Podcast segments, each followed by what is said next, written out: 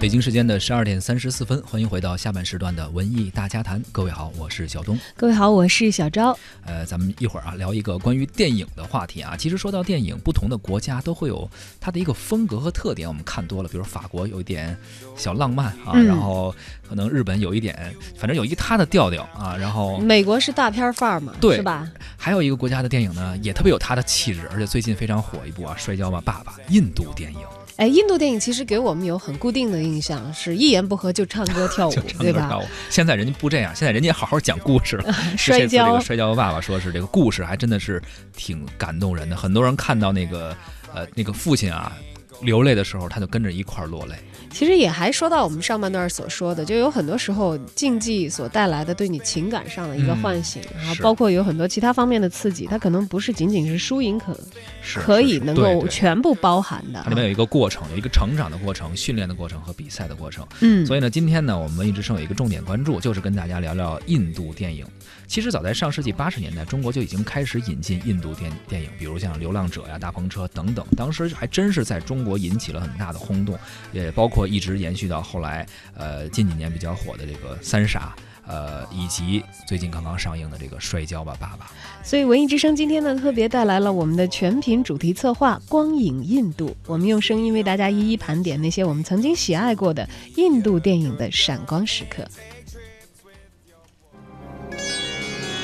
光影印度，在电影里看尽异域风情。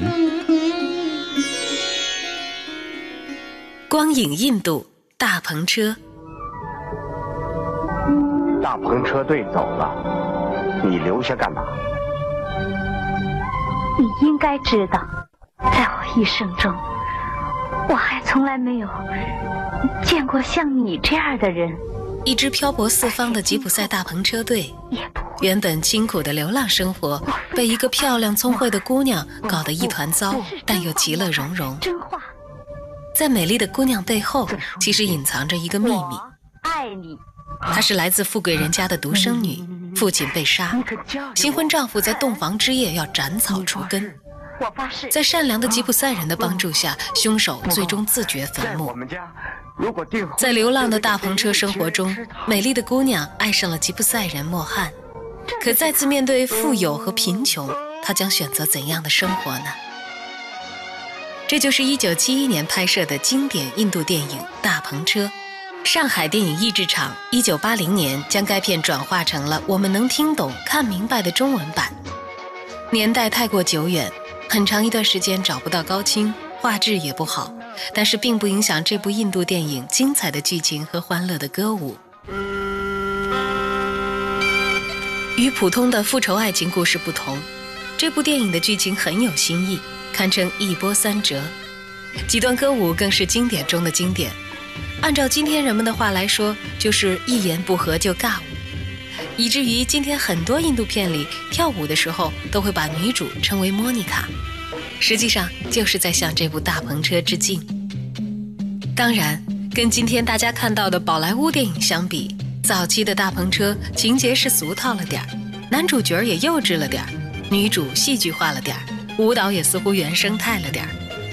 可是，在那个电影匮乏的时代，中国人却欣然接受了它，开始喜欢吉普赛人的纯真质朴，喜欢妮莎敢爱敢恨的辣椒性格，也喜欢上了苏尼塔所选择的流浪生活。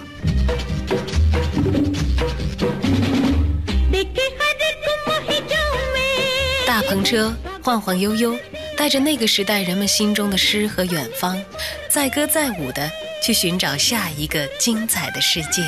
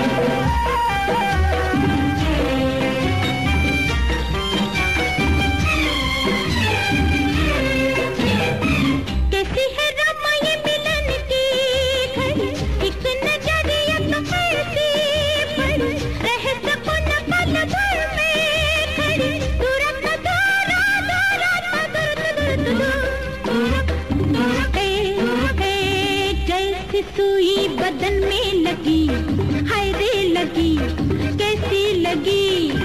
रो न आवे न आवे हसी पापे बचा लो तुझी।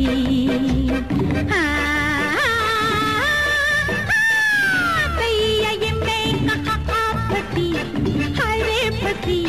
कैसी फंसी?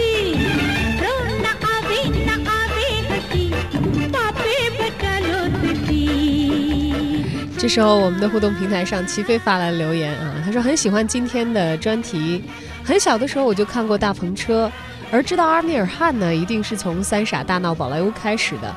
后来呢，把他的经典的电影都找出来一一补看了，每部影片都很励志，都能够引起深思。是的，还有我们的网友也说啊，网友纽约说，呃，觉得配乐非常好，说印度电影的配乐都是大师级的，那些好莱坞的片子跟印度电影的配乐比起来，好像也并没有什么很大的优势。同时还觉得技法非常好，呃，但是有时候剧情稍微老套一点，呃，他们比较善用一些庆典的场景，做的比较热闹。哎，这个评价就专业了，啊不愧是咱们文艺之声的老好像还真的是这个印度电影弄得很热闹，婚礼啊，或者一些什么对典礼啊场面上的场面很漂亮哈。摔跤吧，爸爸！前一段我休假了，嗯大家都这么爱看，我觉得我也有必要去赶。紧去补补课啊！